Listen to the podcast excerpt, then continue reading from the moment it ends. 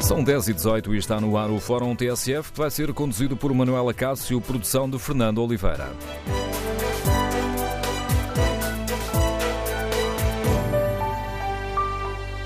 Bom dia. No Fórum TSF de hoje, partimos de um estudo feito pela Fundação Gulbenkian que mostra que a esmagadora maioria dos portugueses está preocupada com as gerações futuras, mas se essa preocupação implicar um sacrifício para elas próprias, então já não estão dispostas a fazer esse sacrifício. No Fórum TSF, queremos ouvir a sua opinião sobre duas medidas eh, muito concretas. Deveria ser imposto um limite à dívida pública para não sobrecarregarmos os mais novos com impostos no futuro? E os governos deveriam passar a medir o impacto que as medidas que tomam vão ter sobre as próximas gerações? Queremos ouvir a sua opinião. O número de telefone do Fórum é o 808-202-173. 808-202-173. Estarão os, uh, os portugueses exclusivamente preocupados em defender os interesses da sua própria geração ou têm uma preocupação pelo bem-estar de quem vem a seguir? Por exemplo, quanto a uma das questões que é colocada um, e que está incluída neste estudo da Gulbenkian, a questão da preocupação com a segurança social, estaríamos dispostos a um corte de 10% na pensão para que os jovens possam ter os mesmos benefícios de quem se está a, reformar? Será pela redução de alguns dos nossos direitos que devemos garantir os direitos dos nossos filhos e netos? Queremos ouvir a sua opinião. Número de telefone do Fórum 808-202-173. 808-202-173. Também pode participar no debate online e para isso tem à disposição o Facebook e a página da TSF na internet. Quando clicar em tsf.pt, pode também participar no debate respondendo ao inquérito. Hoje perguntamos aos nossos ouvintes se os governos deveriam passar a medir o impacto das suas medidas nas próximas gerações. E os primeiros resultados são muito claros. 87% dos ouvintes que já responderam uh, ao inquérito disseram que sim, os governos deveriam ter em conta o impacto daquilo que fazem nas próximas uh, gerações. Queremos, no fórum, ouvir a sua opinião. Recordo o número de telefone 808 202 173 808 202 173. O primeiro convidado do uh, Fórum TSF de hoje é o professor uh, Luís Lobo Xavier, o diretor do programa Gulbenkian de Sustentabilidade, que elaborou este estudo que hoje dá o um mote para o debate. Bom dia, Sr. Professor, bem-vindo ao Fórum TSF. Gostava que começasse dia, por nos explicar o que é que levou a Gulbenkian a lançar este um, um programa sobre esta sustentabilidade das gerações. Ora bem, a Fundação Gulbenkian uh, procura antecipar os desafios do futuro e, as questões que vão, que vão, marcar as próximas tendências de futuro. E esta questão das preocupações com as gerações futuras uh, é de facto uma questão premente, que já começa a ser analisada também noutros países, que se começam a preocupar com os impactos que as, das decisões que tomamos hoje e com os, com os impactos nas gerações futuras. A própria Fundação Gulbenkian, que tem uma vocação perpétua e, portanto, terá que cá estar nos próximos, uh, nos, daqui a 50 anos também uh, estará cá, de facto, e portanto este tema liga-se muito com a própria vocação da Fundação Gulbenkian. E procuramos, de alguma forma, antecipar estes problemas e pensar em formas uh, como é que nós poderemos ajudar os decisores políticos e a, e a sociedade a resolver estas questões. Colocar essa questão em cima da mesa é também reconhecer que ela tem estado um pouco ausente do debate público e político, Sr. Professor. Sim, a, a, verdade é que uh, do, dos inquéritos que fizemos, quer aos cidadãos portugueses, quer aos próprios decisores políticos, ambos uh, reconhecem que de facto este é um tema que tem estado pouco presente, porque existe uma enorme pressão para temas de curto prazo. Os decisores políticos reconhecem a importância de discutir este tema, mas admitem que se sentem muito pressionados para discutir apenas temas de, mais ligados com o curto prazo. Ou seja, estão preocupados com os eleitores da sua geração. É, exatamente. Se tivermos em conta que o votante mediano nas eleições tem mais de 50 anos, que a população mais jovem, que com idade para votar, tem uma taxa de votação muito baixa, que a população entre os 0 e os 18 anos não vota e, e, os, e, os, e, as pessoas que ainda, as gerações futuras que ainda não nasceram também não, é fácil constatar que, de facto, a pressão para tomar decisões que não tenham em conta as futuras gerações é muito grande. Aproveitar para eh, explicar aqui aos nossos ouvintes alguns dos dados deste, deste estudo.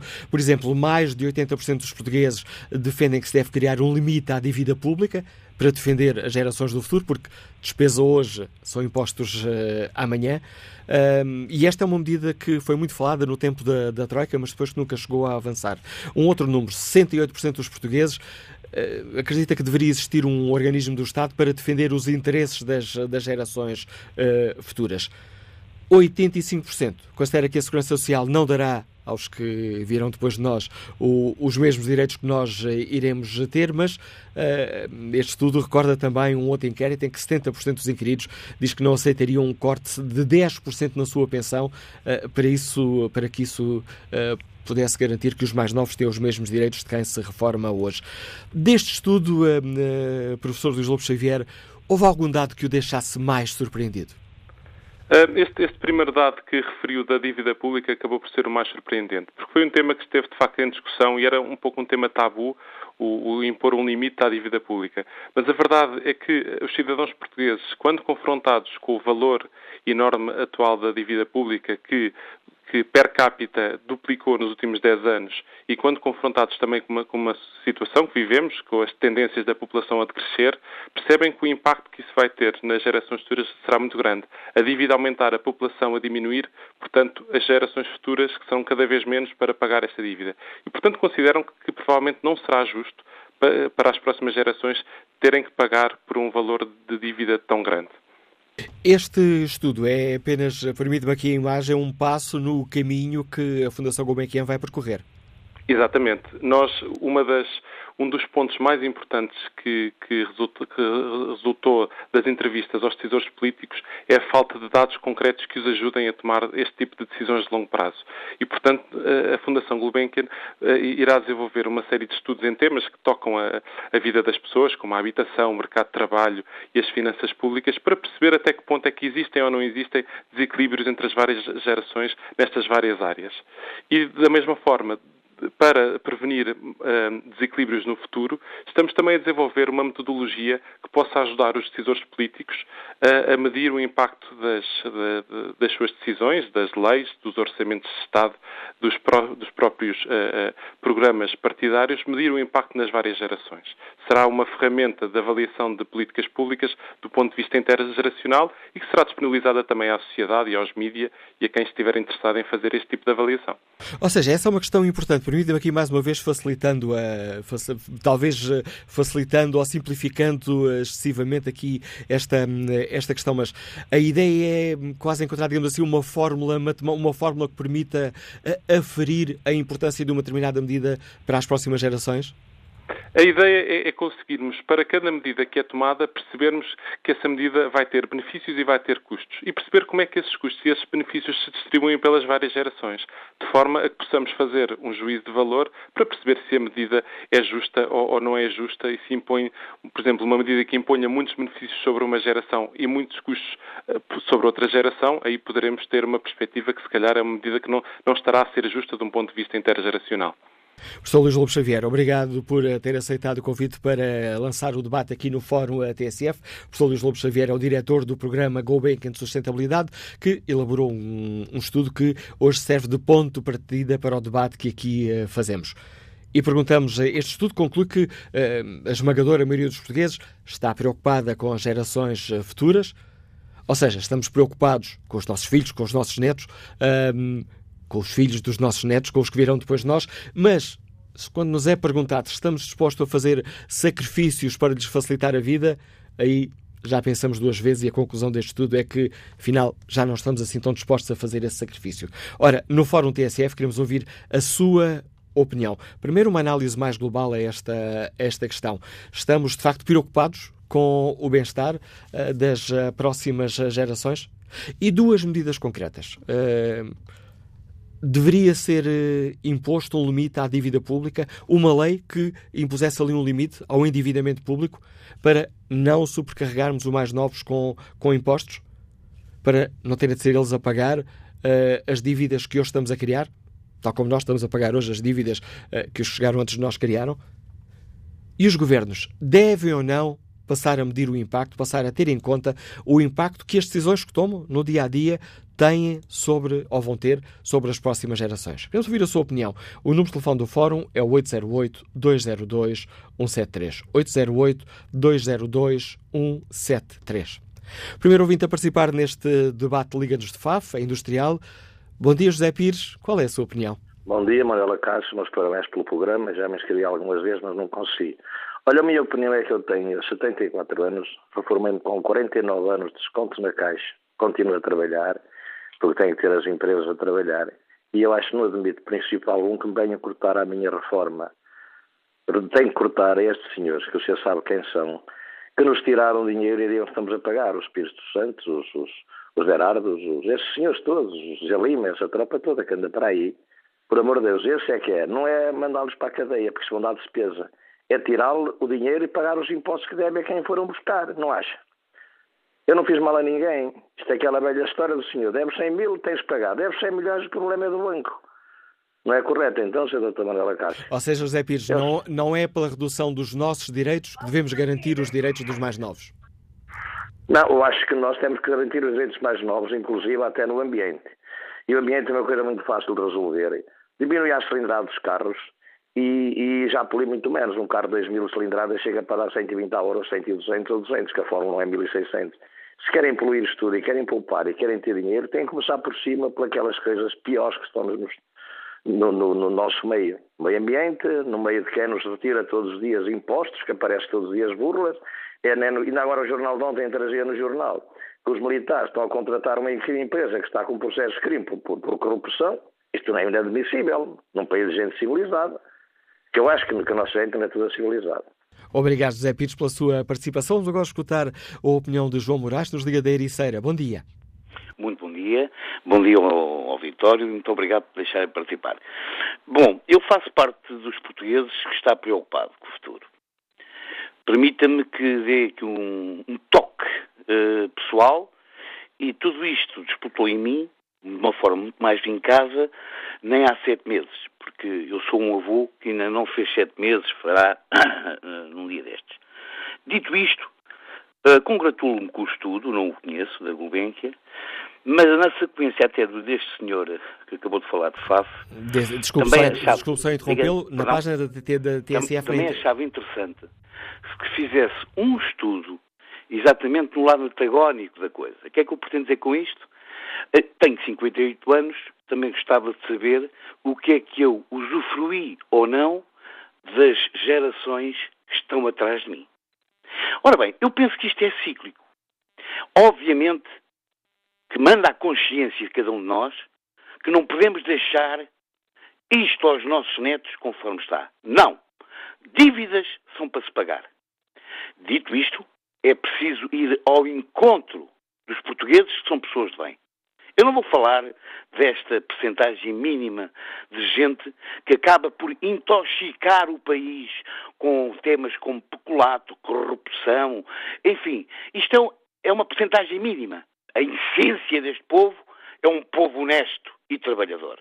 O que nós precisamos é que nos informem, que nos eduquem, e aqui sim há um déficit tremendo de referências, há um déficit tremendo de pessoas que tenham uma projeção para o futuro e que saibam, e que saibam essencialmente motivar os portugueses. Gostava de deixar uma ideia, até porque eu faço parte também destes cidadãos que foi preciso Agostina Bessa Luís morrer para ir ao encontro daquilo que ela escreveu. E há realmente uma frase que é fantástica. O país não precisa de quem diga o que está errado. Precisa de quem sabe o que está certo.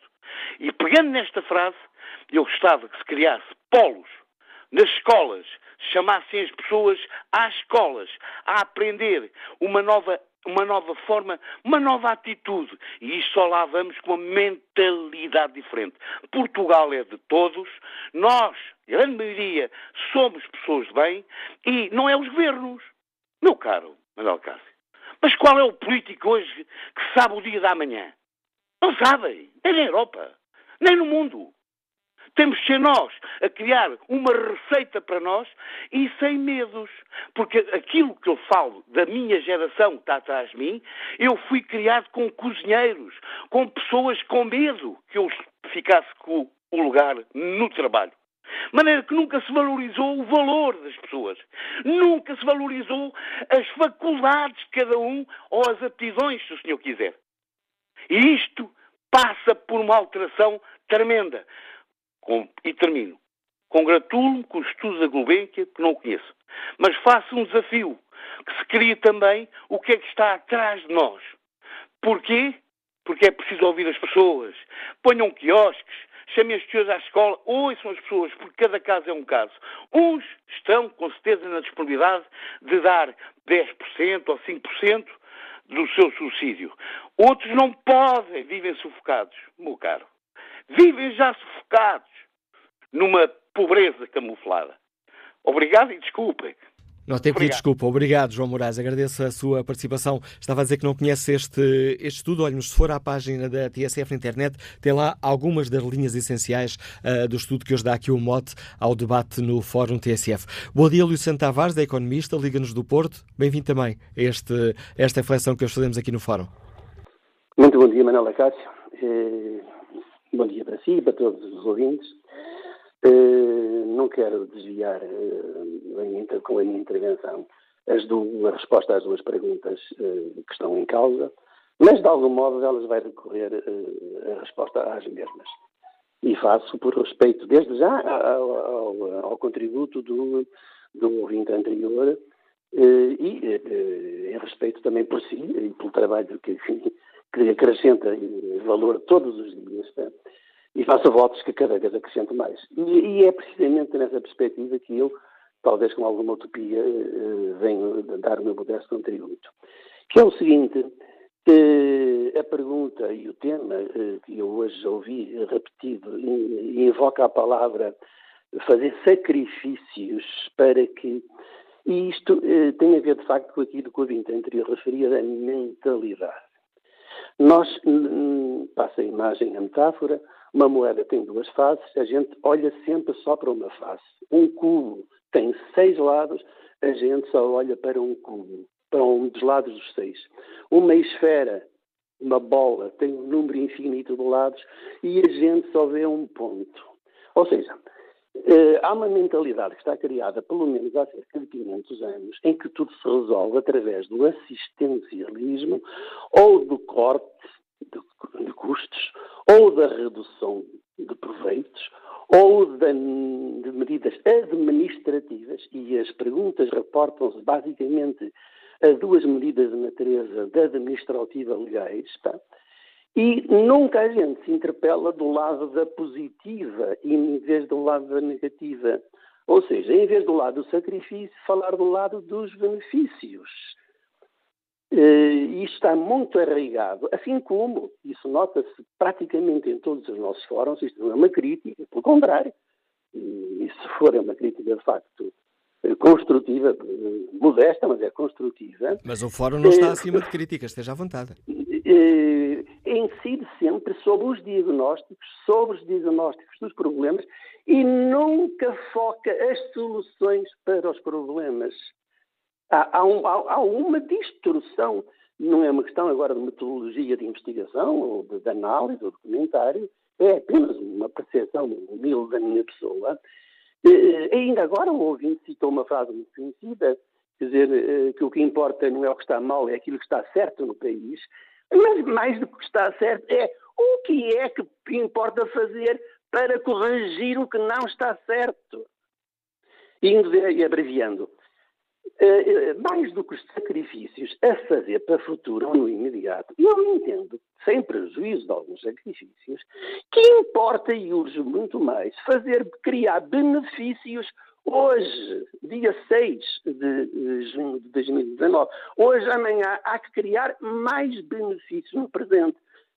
Sendo prático, nós temos uma produtividade que é inferior a 40% da média europeia. Em termos fáticos, quer dizer que aquilo que cada um de nós, portugueses, e eu próprio, fazemos de útil em cada hora, é, tem um valor que é praticamente metade daquilo que os nossos vizinhos dos 28 países da União Europeia conseguem fazer. Mas os portugueses que trabalham em 7 ou 8 desses países conseguem ter a produtividade 50% superior àquela que nós cá temos. Isto parece-me ser um caroço de um grande pêssego. Parece-me ser um cerne, é um nó górdio isto. Ou seja, e nós andamos total, todos os dias a falar dos efeitos e nunca falarmos da causa dos efeitos. E a causa, na minha modesta opinião, tem a ver, de facto, com uma cultura de improdutividade, de desperdício, de redundâncias, que é uma coisa que está estimada em cerca de 25% do PIB. Ou seja, nós temos que encarar e não ter vergonha nem ter complexos de enfrentar a causa da coisa. E, e a causa da coisa é, é encontrada, é possível através de lideranças adequadas, através de incrementais na produtividade. Assim como o valor que é gerado e libertado, a riqueza que é libertada pelos incrementais de produtividade, deve ser distribuída de modo não assimétrico. Portanto, não há que insistir na mentalidade assistencialista e dos sacrifícios e só dos sacrifícios, porque isso tem logo o efeito de partir uh, os portugueses em dois. Os, os, os, os uh, jovens, uh, os adultos, os menos adultos e os jovens. É logo se pôr uns contra outros. Isso é fazer mais do mesmo e sempre com base numa coisa chamada autoridade formal, lei. E não, o que está é na educação, é nas mentalidades. E aí o Manela Caso tem, tem dado exemplos uh, fantásticos do, do, daquilo que é possível fazer através da palavra. E, e, e, em relação aos mídias em geral, mas também os professores das escolas, desde as creches às universidades, não passam para os alunos fazem a instrução, ensinam matérias, mas não ensinam a pensar. Portanto, eu acho que mais do que invocar sacrifícios, não há necessidade de ainda mais sacrifícios, porque isso andaram nós a fazer há 200 anos já temos a evidência objetiva de que os sacrifícios não resolvem. O que é preciso é criar e apostar em benefícios. Obrigado, Sr. Luís Tavares, uh, Luciano Tavares, pelo importante contributo que deixou também neste fórum. São mais dados para a nossa reflexão e estendo aqui, digamos assim, uma passadeira para dar as boas-vindas ao próximo convidado do, do Fórum TSF. Bom dia, professor João Duque, um, ehm, comentador do programa da TSF Dinheiro Vivo, a Vida do Dinheiro, é professor catedrático do ISEG.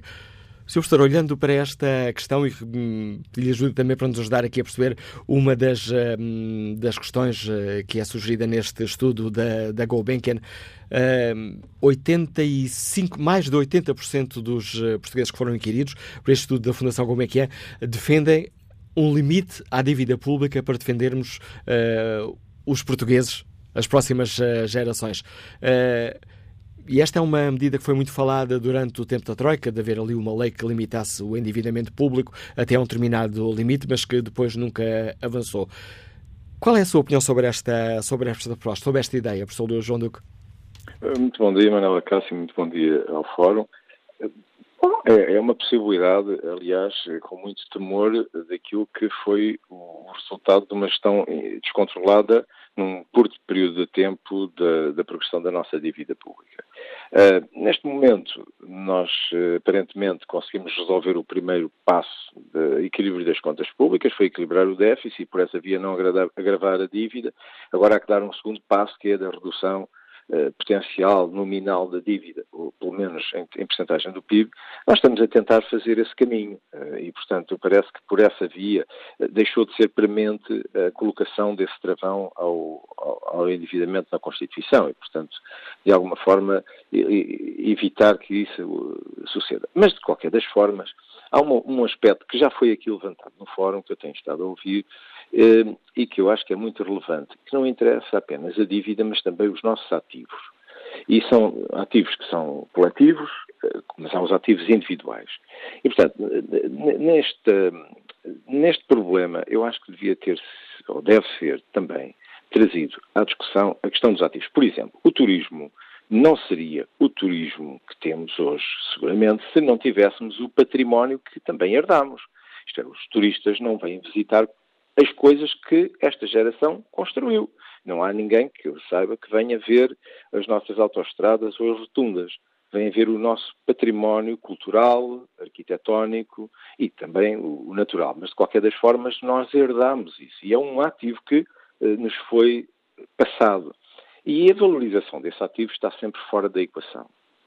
É claro que Porquê? Porque nós não podemos vender, não é fácil vender, não vamos vender, espero mesmo, o Mosteiro dos Jerónimos ou a Torre dos Clérigos, uh, mas uh, temos que pagar as dívidas e, e, e, as dívidas têm datas e temos que aparecer com o valor para fazer esse pagamento. Por isso é que as dívidas são emergentes e são, estão constantemente a aparecer como um problema enquanto que a dificuldade, impensável alienação de algum património uh, leva a que não se possa fazer face à dívida contrapondo esse tipo de património. Mas, de qualquer das formas, é um património que torna Portugal atrativo e dá razão até à nossa própria capacidade de solvência no futuro. O nosso mar. O, o nosso mar que temos sob gestão é, é, é rico e está sob a nossa responsabilidade e sob a nossa gestão.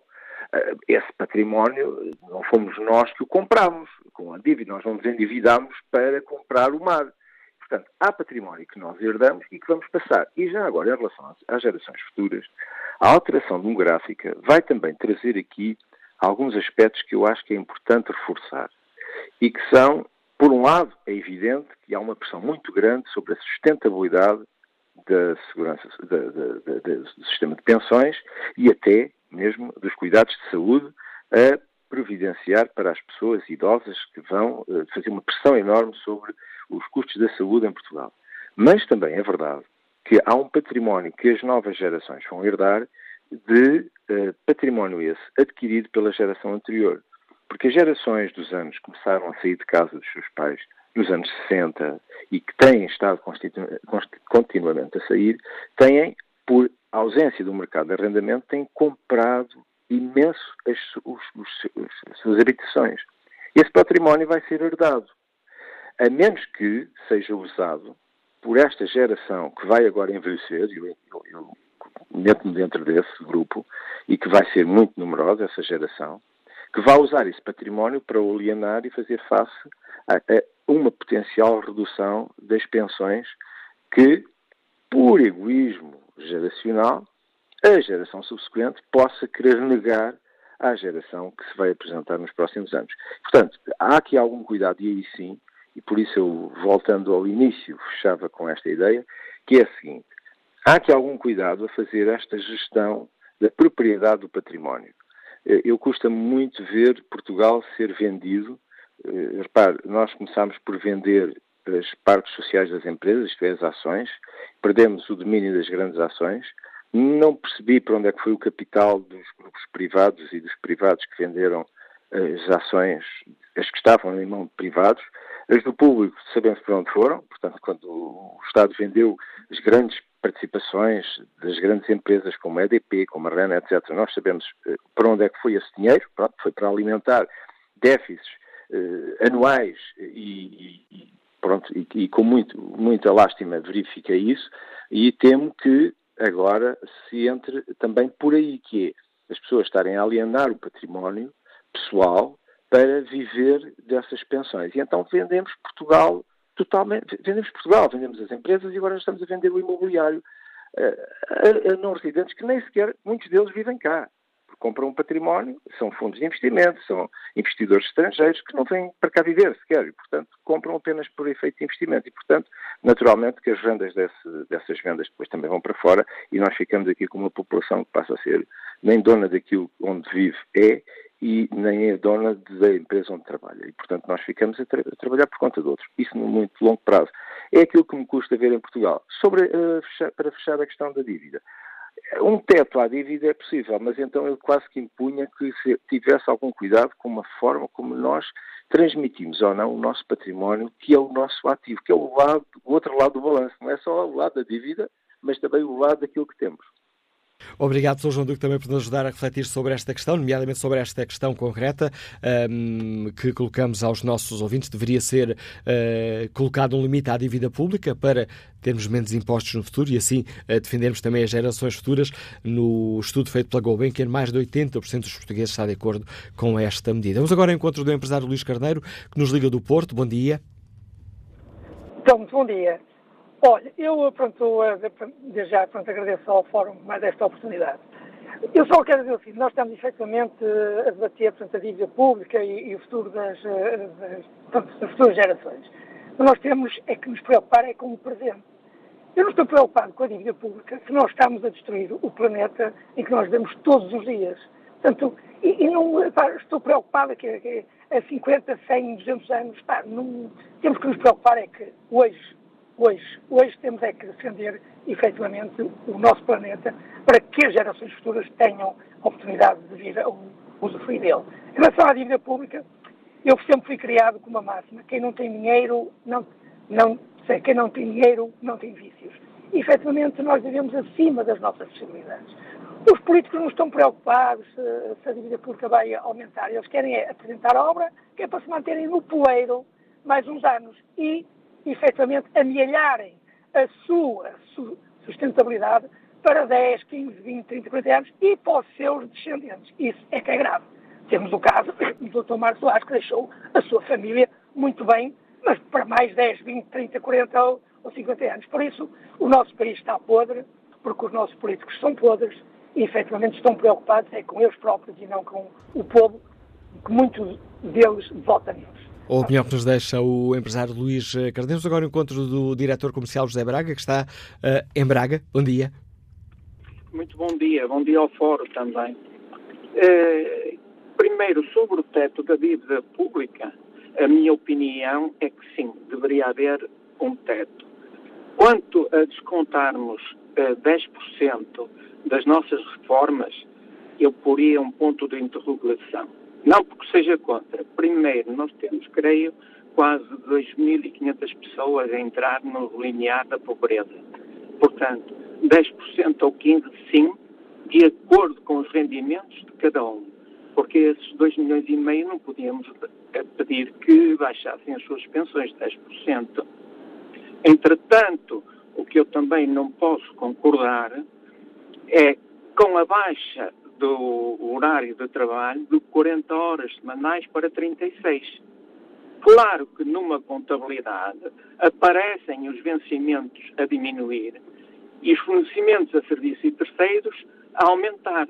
Mas, no entanto, para se trabalhar, tem que se ter noção que ao fim das 40 horas de trabalho, divididas pelos dias da semana, teremos sempre que sair do trabalho cansados, mas de tal forma que possamos recuperar para no dia seguinte sermos capazes de dar outra vez os 100%. Essa é uma situação. O meu pai disse-me a mim, quando eu era jovem, ah, porque eu cheguei a passar fome. E eu respondi-lhe, ah, mas eu fui à guerra. Quer dizer que cada geração tem os seus problemas e não deve passá-los à geração seguinte. No caso, por exemplo, dos nossos políticos, eh, que neste momento, eh, como é que eu hei de explicar, quando nos sai à cabeça políticos, eh, sai-nos só à, eh, à cabeça pessoas sem interesse, como antes, e, portanto, são pessoas que querem ver o seu dia a dia, em vez de serem proativos no sentido de provocarem a mudança para a controlar. Quanto, por exemplo, é o último ponto, afastando-me um bocado, eu estive ligado à formação profissional e a maior parte da, da formação profissional não tem em conta o maior número de pessoas que existe que têm pouca literacia. E andamos a fazer eh, PowerPoints e planos de vida e outras coisas assim no género, quando a formação devia ser, na minha opinião, possivelmente para mais de 70% dos formandos, de português, de aritmética, de física e de inglês eu agradeço-me terem ouvido. Muito obrigado. Obrigado, José Braga, pela participação neste fórum. Estamos já aqui a correr para o fim desta primeira parte. Peço desculpa ao Carlos Gomes e ao João Baltazar, não vamos conseguir escutar nesta primeira parte, mas já retomamos o contacto convosco depois das notícias das 11. Restam-me aqui alguns segundos. No debate online, Rui Batista hum, escreve: Acho bem um limite para a dívida, um teto para as reformas, com o máximo de 2 mil euros. Haveria dinheiro para todos, defende ainda salários mais compatíveis com o custo de vida e, como é óbvio, meter os jovens no mercado de trabalho e não obrigar as pessoas a trabalhar até morrer. Joaquim Augusto considera que não tem a ver com egoísmo de geração ou das gerações que agora coexistem. Tem a ver com as perspectivas que a burguesia e os seus representantes, políticos e económicos, venderam para entrar numa moeda que não serve o país. Vai ser crónico até que o país perceba o logro. Os representantes políticos da burguesia continuam a meter a cabeça na areia, escreve Joaquim Augusto. Daniel Tavares eh, Ferreira um, ehm, contribui para este debate com, com esta opinião. Esta minha geração já está condenada há muito. Já temos milhares de pessoas reformadas e continuam a trabalhar, não dando a oportunidade aos mais novos de se estabelecerem no mercado. Com a idade da reforma sempre a aumentar, ainda vai ficar pior. Já temos o ambiente, os animais e muitos outros problemas para salvar, resolver juntem a economia também, havemos de dar um jeito em tudo. Quanto ao inquérito que está na página da TSF na internet, perguntamos se os governos devem passar a medir o impacto das medidas que tomam nas próximas, eh, que o impacto que essas medidas uh, irão ter nas próximas gerações. E a opinião dos nossos ouvintes é muito clara. 92% dos ouvintes que já responderam ao inquérito respondem sim, os governos devem ter isso em conta. Vamos retomar o debate já a seguir ao noticiário.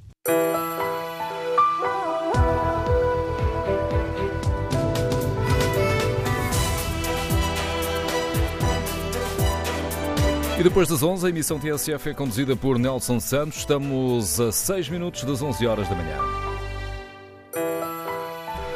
Tempo de retomarmos o Fórum TSF, edição de Manuela Cássio, produção de Fernanda Oliveira.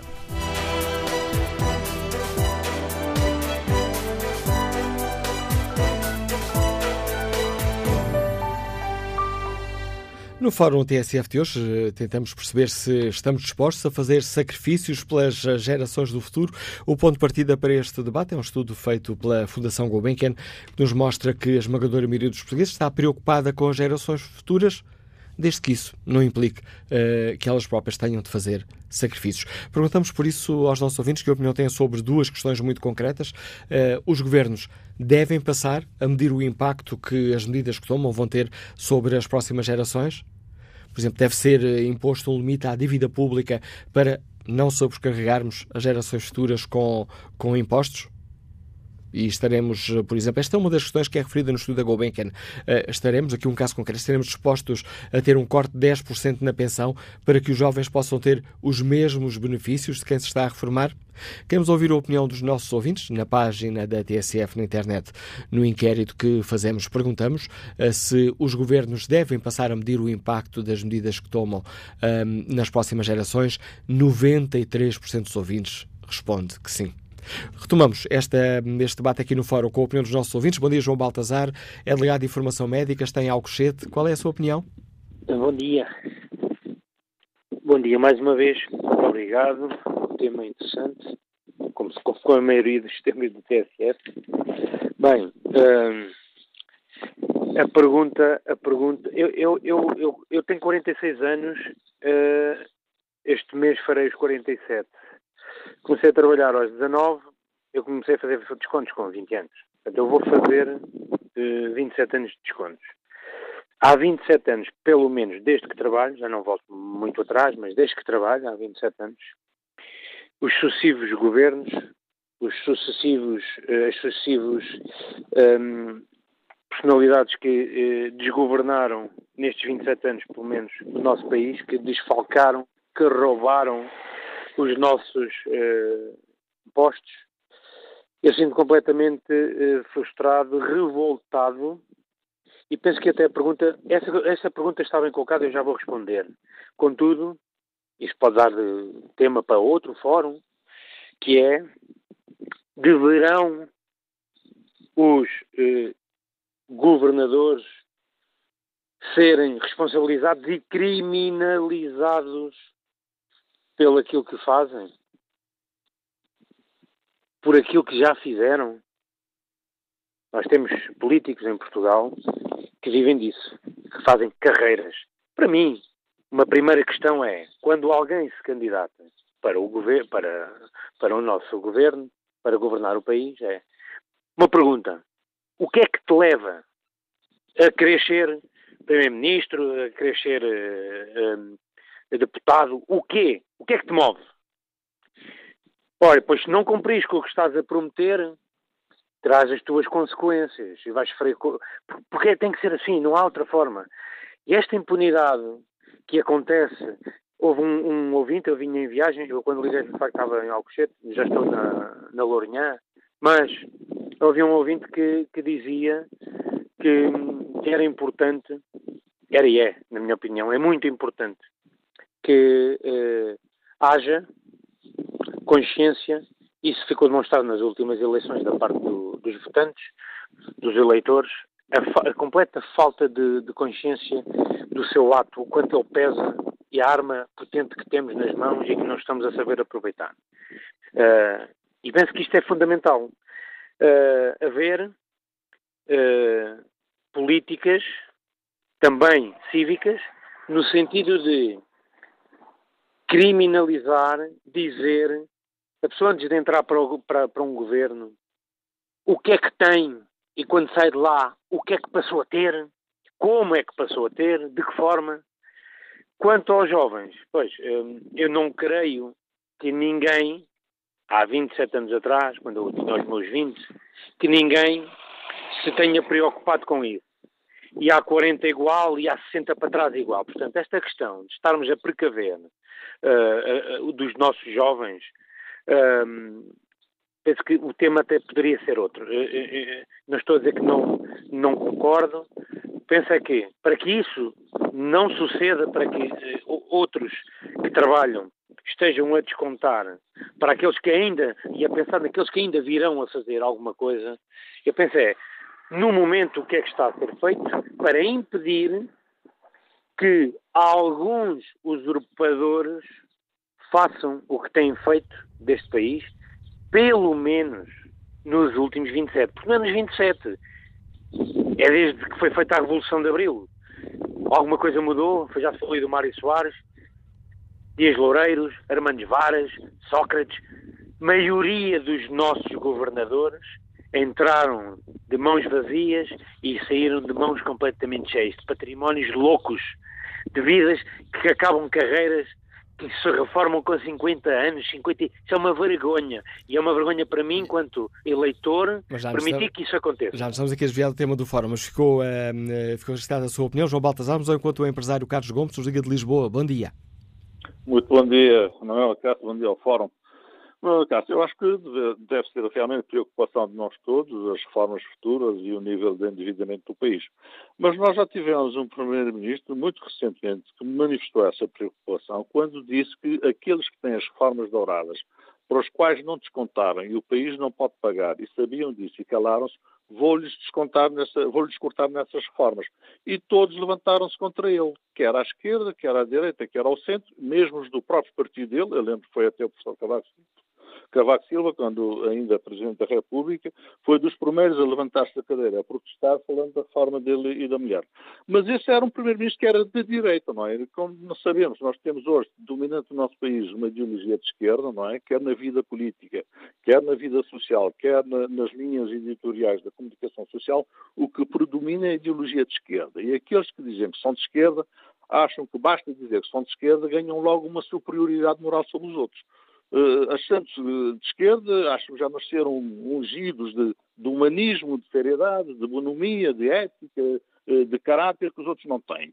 E depois talvez seja por isso que vê-los depois, no dia a dia, na prática, nas atitudes, nos comportamentos, a esbanjar essas mesmas virtudes, uma vez que já nasceram bem das mesmas, de tanto fora algum ainda sobra muito, foi o caso que levou o António Costa a liderança do Partido Socialista e depois a Primeiro-Ministro, não é? Porque exigir aos outros aquilo que nós exigimos a nós próprios não é sério, não é ético e, e, e denota fraqueza de caráter. Mas quando se é de esquerda, tudo é possível.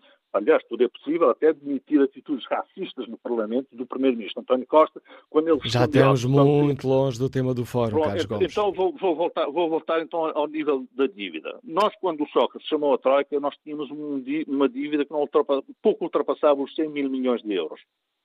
Chamaram a Troika, eu lembro o professor Teixeira dos Santos a dizer que quando a dívida atingisse, o, os juros atingisse os 7%, tínhamos que chamar a Troika e, e assim aconteceu. Eu pergunto, para o nível de dívida que temos hoje, 255 mil milhões de euros, e eu estou convencido que quando esta geringonça deixar o poder, a dívida vai estar superior a 300 mil milhões de euros, mas eu falo do nível que temos hoje, 255 mil milhões de euros, qual é a taxa de juros que faria Mário Centeno e o António Costa chamarem troika? Esta é que é a questão que os portugueses devem colocar. Porque a taxa de juros não vai ficar eternamente baixa como está porque é uma taxa de juros que é imposta pelo BCE, eu já disse isso aqui, para que os países se financiassem e lançassem investimento produtivo e criar crescimento económico, não é para aumentar o consumo, não é para voltarmos à nossa vida socrática de viver à conta da dívida, viver à conta daqueles que nos emprestam dinheiro aos milhões sem termos dia de pagar e sem termos como pagar. Portanto, esta preocupação realmente é uma preocupação que toda a gente deve ter e não se devem deixar enganar por este governo, que é um governo do embuste. E eu digo uma coisa, Manuel Cássio. Todas as maiorias no Parlamento que viabilizarem um governo deviam ter responsabilidade direta na governação do país, que é para garantir que o país tenha um governo que, de facto, governe o país para o bem ou para o mal. Devia estar lá o PS, o PCP e o Bloco de Esquerda a governar o país e não termos a situação que temos hoje, que é um governo que não governa já o país. Estamos muito longe, já estamos muito longe outra vez do tema do Fórum, Carlos Gomes. Já nos deu a sua opinião sobre a questão da, da, da, do limite à dívida pública. Para esta segunda parte do Fórum TSF, convidámos os 10 das juventudes partidárias, dos principais partidos representados no Parlamento Parlamento, saber como é que os mais novos dos nossos políticos olham para esta questão. Bom dia, Sra. Deputada Margarida Balseiro Lopes, é líder da Juventude Social Democrata. Gostava que os governos passassem a medir o impacto daquilo que fazem nas próximas gerações? Bom dia, gostava, naturalmente, mas que isso não fosse uma mera formalidade. Nós, por exemplo, temos atualmente já a avaliação obrigatória do impacto de género, que na prática o que eu vejo é que acaba por ser muitas das vezes uma formalidade. Aquilo que eu acho que devia haver, e que a JST defendeu, aliás, em 2008 e em 2009, era uh, um, um, estudo obrigatório sobre o impacto para as novas gerações das políticas públicas que forem, que forem sendo tomadas. Isso podia ser feito e na altura a JST defendeu a criação de um provedor para as novas gerações isso podia, de facto, ser dessa forma ou podia ser recorrendo ao já existente Conselho de Finanças Públicas ou ao tal. Aquilo que eu acho que, de facto, devia eh, existir era uma avaliação obrigatória do impacto para as novas gerações das políticas públicas. E eu acho que isso era, de facto, muito, muito importante. Sendo que estas questões têm eh, estado ausentes do debate político? Muitas das vezes eh, não são discutidas de forma séria, não é? é? O, o, quem está no governo e quem está na oposição diz a dívida eh, pública subiu uh, ou desceu e estão a dizer coisas contraditórias e têm os dois razões. Neste caso, o ministro Mário Centeno diz que a dívida desceu, está a, a falar em percentagem, mas de facto a dívida bruta é aquela que nós efetivamente vamos ter de pagar, subiu nos últimos, uh, nos últimos quatro anos.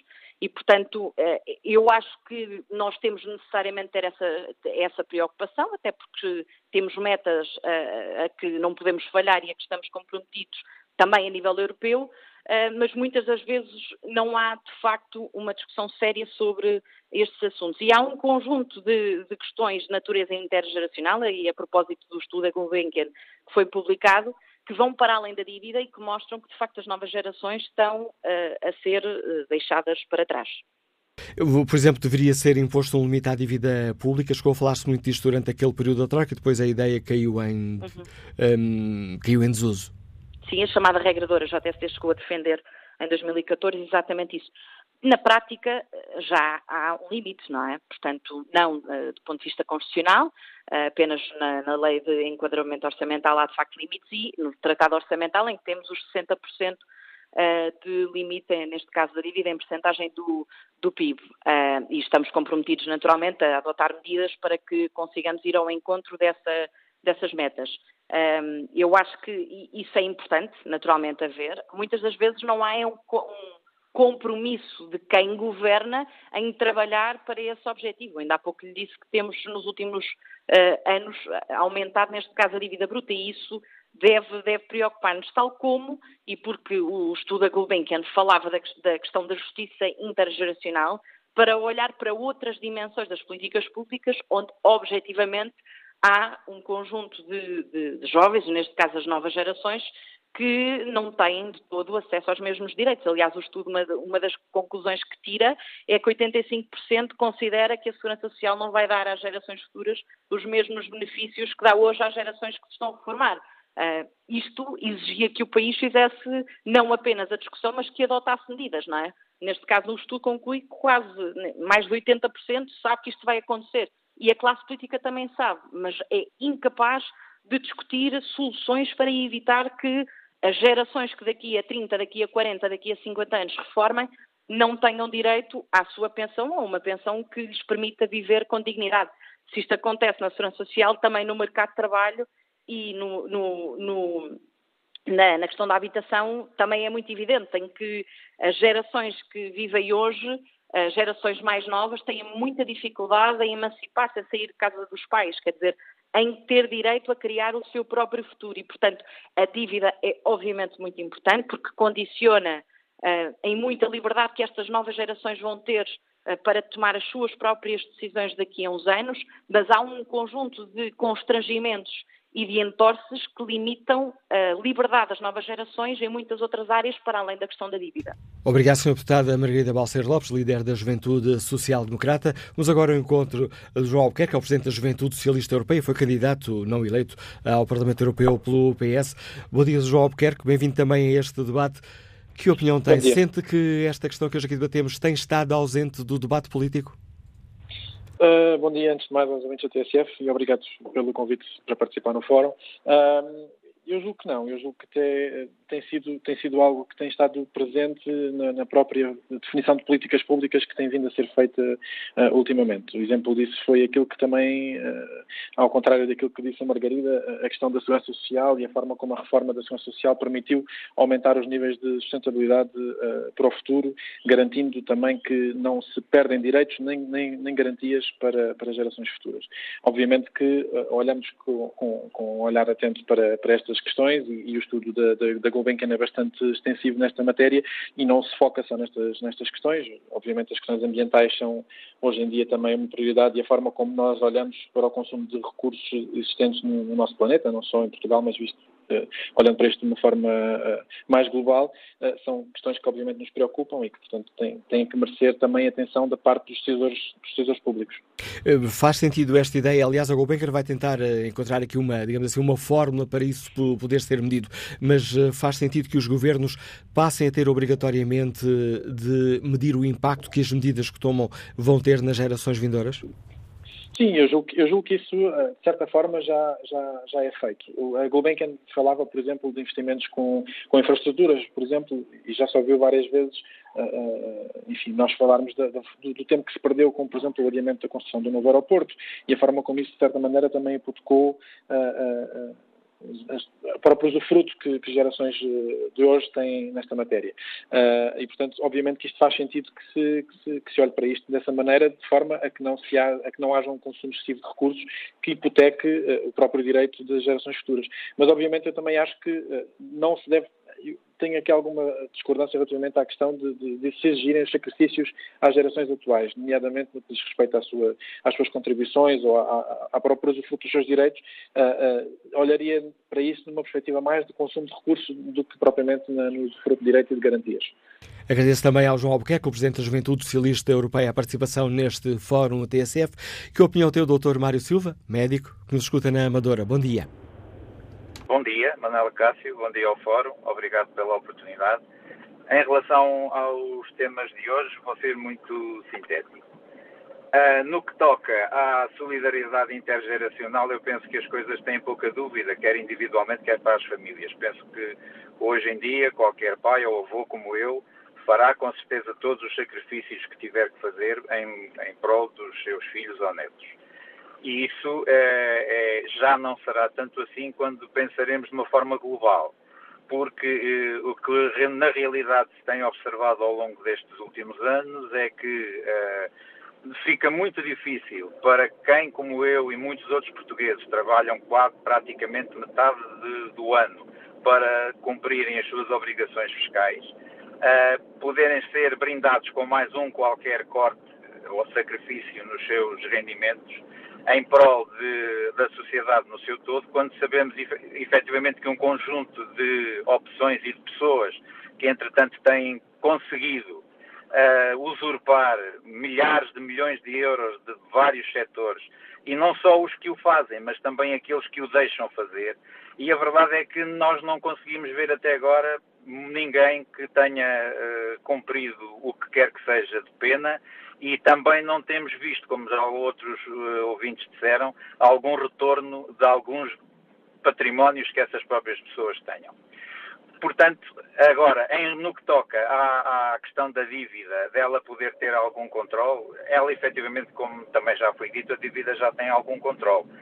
A questão é que, uh, a verdade, fazer um controle dessa mesma dívida e, e, de alguma maneira estar sujeito, aí aqui estão fora desta questão os conceitos de esquerda ou de direita, a verdade é que os portugueses têm um regime constitucional que os brinda bem, do meu ponto de vista, com um conjunto de benefícios do ponto de vista da educação, da segurança social, da saúde, mas pouca gente contabiliza quanto isso pode custar e que se realmente o país produz riqueza suficiente para que tenha uma completa gratuitidade na saúde, na educação, na justiça, onde quer que seja.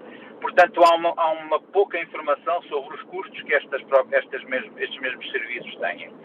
E o limite é precisamente como para cada, cada um de nós, para cada família que tem que gerir o seu próprio orçamento e a sua, a sua, a sua capacidade económica naquilo que é gastar o que tem e não gastar o que não tem, os governos naturalmente devem ter essa preocupação, porque dívidas são isso mesmo. Se não as pagarmos, alguém vai ter que as pagar mais tarde e seguramente que não sendo nós os que já estamos no fim das nossas carreiras contributivas e da própria vida, hão de ser quem está a seguir a nós que vai ter que uh, arcar com essa responsabilidade. Obrigado, Dr. Mário é Silva. Obrigado pela sua participação e que opinião tem o engenheiro Pedro Ramalho, que está em Oeiras. Bom dia. Uh, olá, bom dia, Manuel Cássio, bom dia ao Fórum. Uh, antes de mais, uma palavra de apreço pelo estudo da Gulbenkian a levantar um tema que é, que é, que é muito uh, atual e um problema e um, um tema que é que, que, deveria ser um problema com, com mais atenção do que aquele que em geral se, dedica. Uh, relativamente às, às, às, suas perguntas, de, relativamente ao, ao, limite da dívida e, ao, e, à, e, à, medição do impacto das medidas, eu julgo que uh, as, as, perguntas podem induzir em erro, porque na realidade nós já temos, de alguma forma, esse limite, não em termos da Constituição, uh, tal regrador, mas uh, quer pelo Tratado Orçamental, quer pelo, pelo, pela forma como uh, medidas com, com impacto muito longo são, são analisadas, quer pelo tal, quer pelo Conselho de Finanças Públicas. Eu julgo que um, ehm, poderia tornar-se isso mais evidente e, e nós tivemos, infelizmente, durante um período bastante largo, uh, também com a adesão a, a, uma moeda forte, um problema que foi uh, uh, os políticos descobriram a possibilidade de, de fazerem obra pondo os, os próximos ou seguintes aos próximos a pagar. Só para relembrar, quando tínhamos cá a Troika, nós em 2013 levámos com o impacto de PPPs que, que foram terminadas em 2006 e 2007. Ou seja, na altura, em 2007, os, os nossos governantes acharam por bem uh, ir inaugurar e fazer grande, grande, uh, grande eleitoralismo, se quisermos, uh, à conta daquilo que mais à frente alguém, alguém nós, os contribuintes, iremos pagar. felizmente, eu julgo que aprendemos alguma coisa, não muito, mas alguma coisa, e hoje em dia esse tipo de manobras e de, e de e de empurrar uh, para a frente, de, digamos, mais na, na, na, linha dos investimentos públicos, uh, já passou. Uh, aliás, até temos um caso um pouco estranho, que é termos um governo de esquerda, até com, com, o apoio da extrema-esquerda, a fazer os recordes de investimento público baixo. Agora, voltando ao tema, e ao tema que o Manuel Cássio também levantou relativamente à sustentabilidade da segurança social, que é um tema bastante sério, um tema uh, onde, nomeadamente, entra uh, a solidariedade geracional, é importante notar que a solidariedade geracional tende a funcionar maioritariamente num sentido, por uma razão prática. É que as gerações que mais novas tendem a não ter benefício quando forem mais velhas daquelas que eram mais velhas quando elas eram novas. Ou seja, as gerações dos pais e dos avós, quando os filhos já são eles próprios avós ou bisavós, já não estão lá para fazer solidariedade para eles. Normalmente funciona num sentido. E a verdade é que nós, por razões históricas, tivemos um, uma classe política, principalmente nos anos 80, 90 do século passado, muito otimista.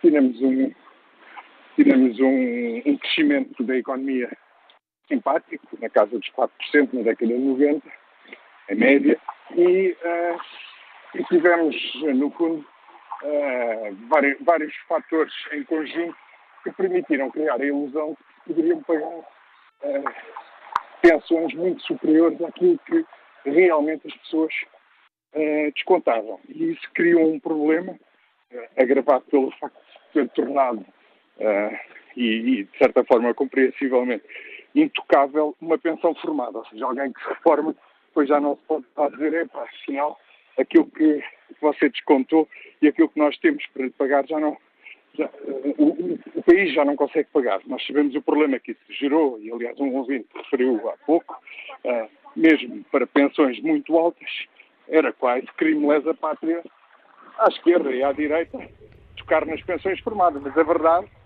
é que se fazer, formos fazer uma análise daquilo que foi contribuído, daquilo que as pessoas normalmente chamam o desconto para a segurança social, nem de perto nem de longe mesmo trabalhando 50 anos, as pessoas descontaram um valor correspondente àquilo que uh, pensão. Mas, tirando esse ponto, que na prática é um ponto histórico, ficamos a olhar para a frente, acho que temos, temos que fazer e olhar para aqueles que, que já têm este tipo de sistemas há mais tempo. E funcionários para países que podemos considerar um bocadinho mais evoluídos do que nós, com sistemas de segurança social não com 40, mas com 100 anos, vemos que há, que há sistemas que têm não só a componente da solidariedade intergeracional, mas têm uma, uma componente de capitalização. Ou seja, uh, falando de verdade, hoje em dia as pessoas descontam, não descontam para si. Aquilo que fica dos seus descontos para si depende do ano, mas no limite pode ser zero. Ou seja, estão a pagar as pensões atuais. Obrigado também, Pedro Ramalho, pelo seu contributo, que a ligação telefónica durante alguns períodos não esteve na, nas melhores condições. Peço desculpa aos uh, ouvintes por isso, mas é importante também escutar a opinião deste nosso ouvinte, nos liga de Oeiras. Espreito o debate online. Hugo, Tadeus, uh, Hugo Tadeu escreve: Concordo que devemos fazer sacrifícios pelas gerações futuras. Quem está hoje reformado e que não concorda em fazer esses sacrifícios está a esquecer-se que os da minha geração andam há anos a fazer sacrifícios para garantir os direitos das gerações anteriores que, durante a sua vida ativa, optaram, em muitos casos, por ocultar parte dos seus rendimentos para pagar menos impostos. E, noutros casos, nem descontos faziam mas quer num caso, quer no outro, tiveram acesso às suas reformas, ainda que mínimas. Mas quem tem estado a garantir essas reformas são as gerações seguintes, como a minha, por exemplo, escreve Hugo Tadeu. Vamos agora ao encontro uh, do próximo convidado do Forte SF, António Azevedo, integra a Comissão Política da Direção Nacional da Juventude Comunista Português. António Azevedo, uh, bom dia. Que avaliação faz a JCP esta questão da solidariedade intergeracional? Tem estado ausente do, do nosso debate político? Não, não, não tem estado ausente do debate político, tem estado sim ausente das, das políticas dos sucessivos governos. Acho que um, o ponto de partida da, de deste fórum, a questão colocada sobre os sacrifícios de fazer sacrifícios pelas gerações futuras está, está profundamente mal, mal colocada, acho que não deve ser essa a questão.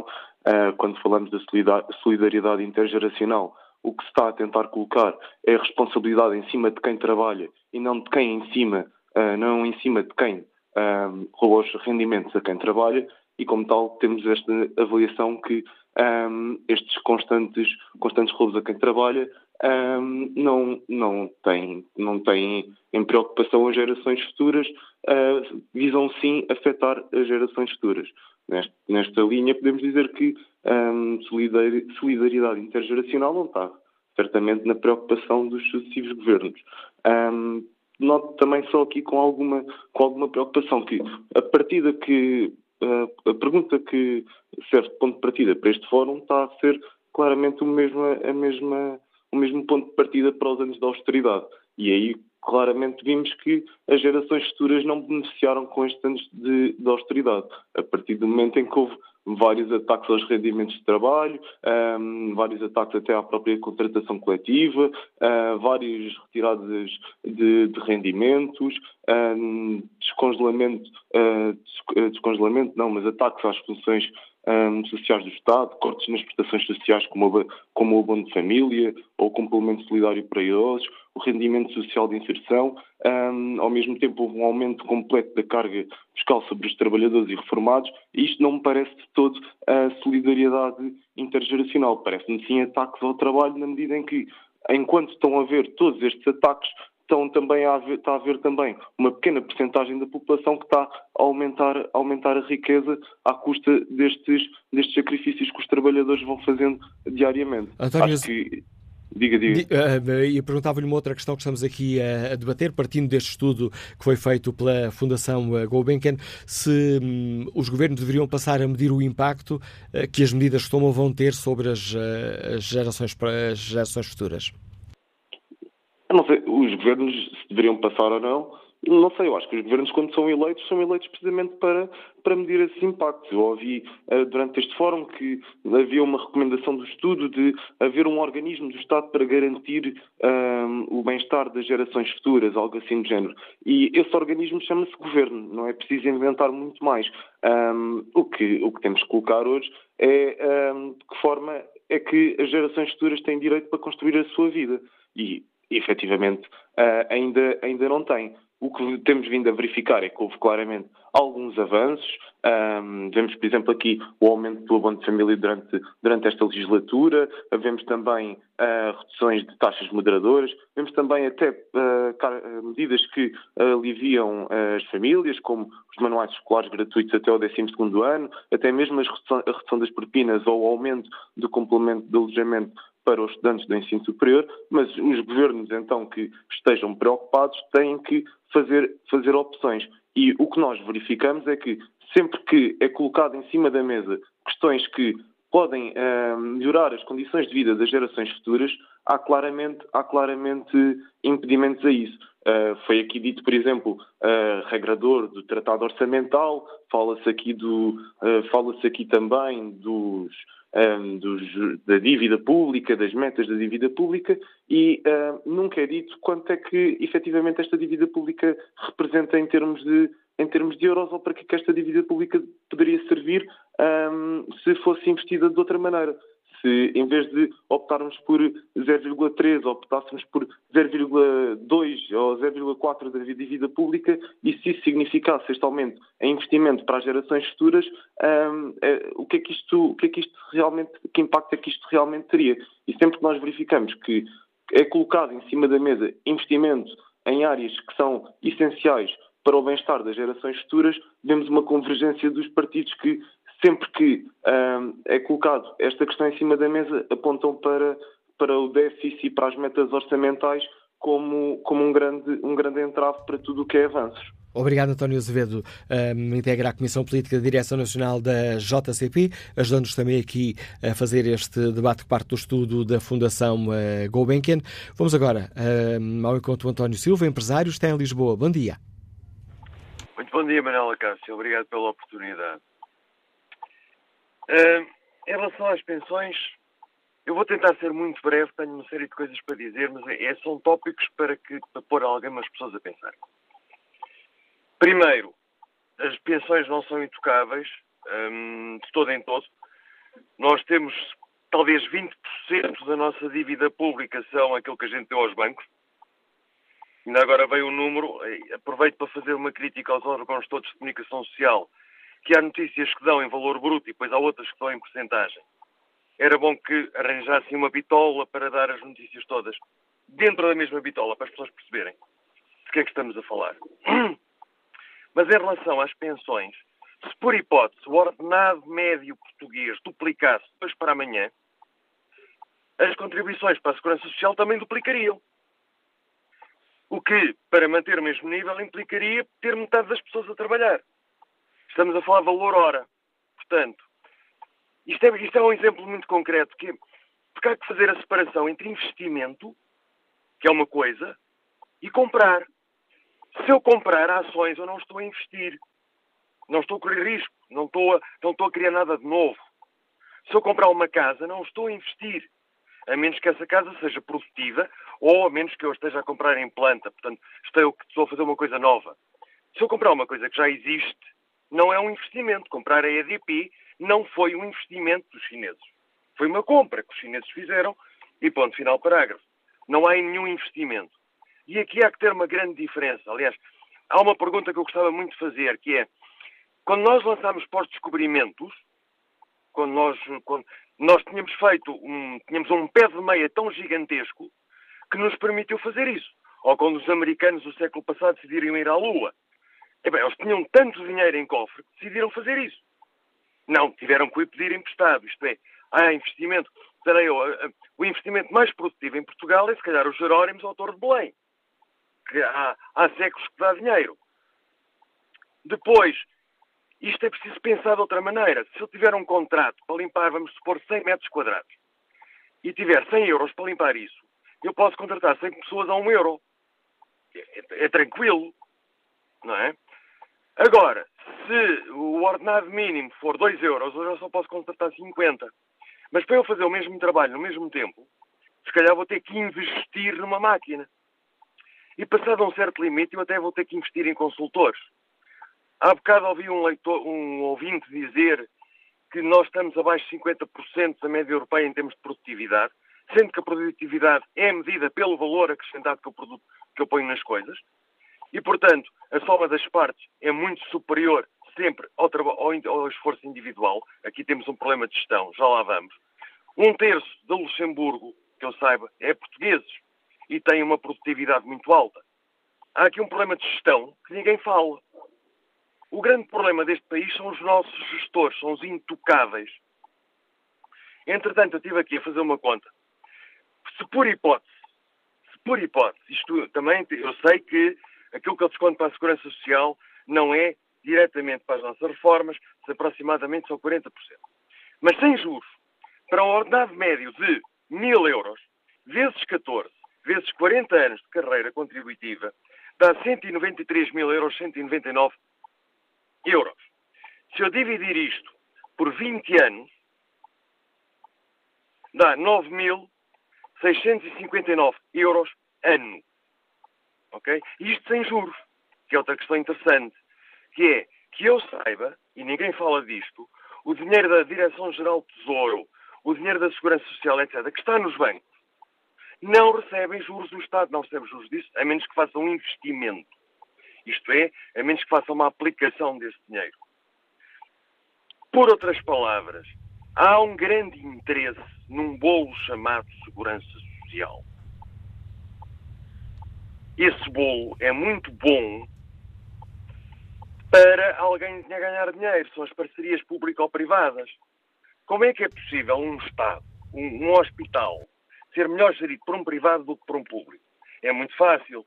É? é porque uns recebem dividendos nas suas ações e os outros não. Isto não é uma questão de política. Aliás, quando os economistas dizem não é uma questão ideológica, eles mesmos sabem que não há economia sem ideologia.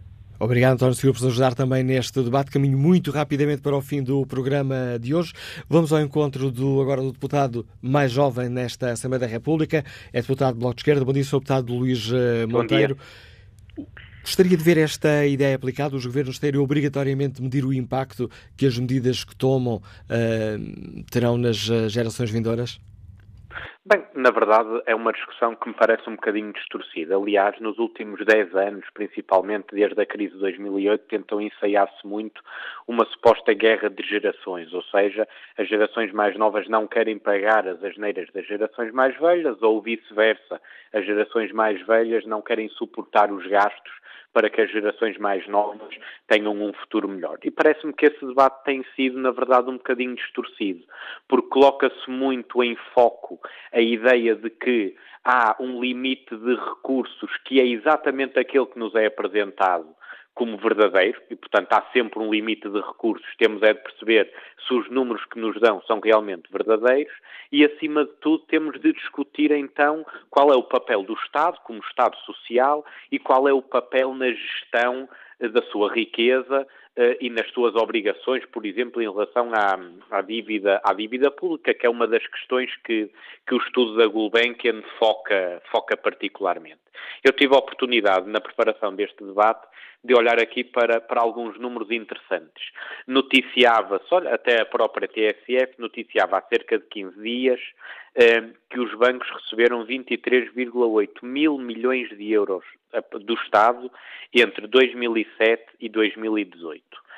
É verdade que se nós continuarmos a assumir que a dívida eh, eh não é possível que seja, eh, que seja renegociada se continuamos a admitir ao mesmo tempo que os bancos que vão à falência ou que têm uma má gestão são sempre responsabilidade pública e, portanto, responsabilidade de todos os contribuintes, é óbvio que depois o dinheiro disponível que nós vamos ter para investir na educação, garantir reformas para quem trabalhou toda uma vida, garantir um Serviço Nacional de Saúde para todos, público e gratuito, garantir ao mesmo tempo investimento público em transportes, em ciência, em conhecimento, em indústria, então nós estamos sempre a assumir, e esta é que me parece a ideia principal, que há de facto uma guerra de gerações porque a partir do momento em que nos apresentam de uma forma enviesada os números que estão disponíveis para investimento,